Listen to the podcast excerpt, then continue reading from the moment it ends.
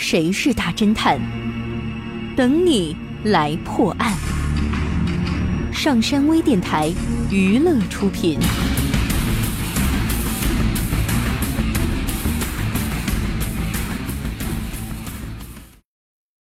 著名画家王勇因为遭遇了一次严重的车祸，伤愈后只能以轮椅代步。虽然他的画很值钱，但他从来不卖，只送给朋友或慈善机构。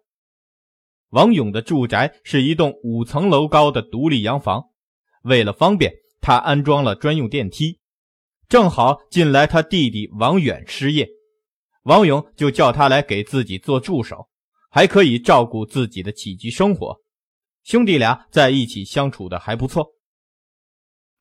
有一天，王勇的同学林芳来探望他，林芳也是一个坐轮椅的人，他这次带来了慈善机关的朱先生一起，准备与王勇再商讨是否可以捐助一家医院的事情。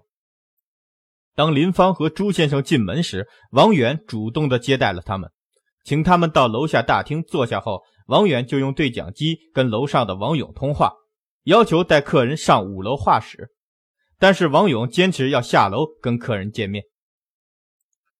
这时，楼下的人看到电梯在四楼停了一下，然后就下来了。电梯一到楼下，自动门就打开了。他们看到王勇竟然死在了狭窄的电梯内。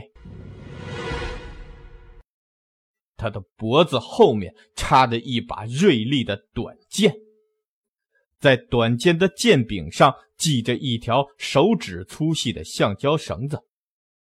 王远快步走进电梯内，把王勇的尸体和轮椅一起推了出来，为他把了一下脉，脉搏已经停止了跳动。奇怪，难道四楼的画室还有其他人？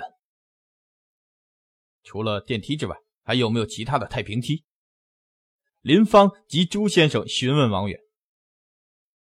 嗯，还有一个紧急用的回旋梯。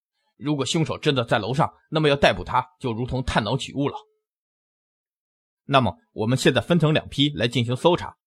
林芳提议说：“坐轮椅的林芳乘坐电梯上楼查看，王远走回旋梯，朱先生则守在楼下。”林芳到了四楼，一个人影也没有看见。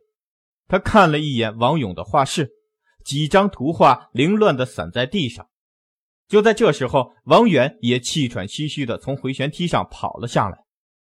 很显然，他也没有任何发现。朱先生利用这个时间通知了警察。很快，丁小山赶到了现场。他先乘坐电梯来到四楼，看到画室的窗子都镶了铁窗。所以，凶手根本没办法从窗口逃走。王勇是坐电梯下楼时遇害的，电梯由四楼到一楼都没有停止过，凶手不可能避开三个人的视线逃走。这时候，丁小山突然想到，他刚才坐电梯时看到电梯的顶板上有一个气孔。哦，原来是这个样子，凶手就是你，王远。你在林芳和朱先生来访之前就事先做好了手脚。你知道嫌疑人的犯罪手法是怎样的吗？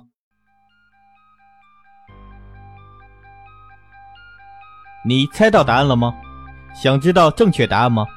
请关注微信平台“上山之声”或 SS Radio，输入“电梯”来查看你的答案对不对吧？感谢您收听本期的大侦探节目，我是任刚，咱们下期再见。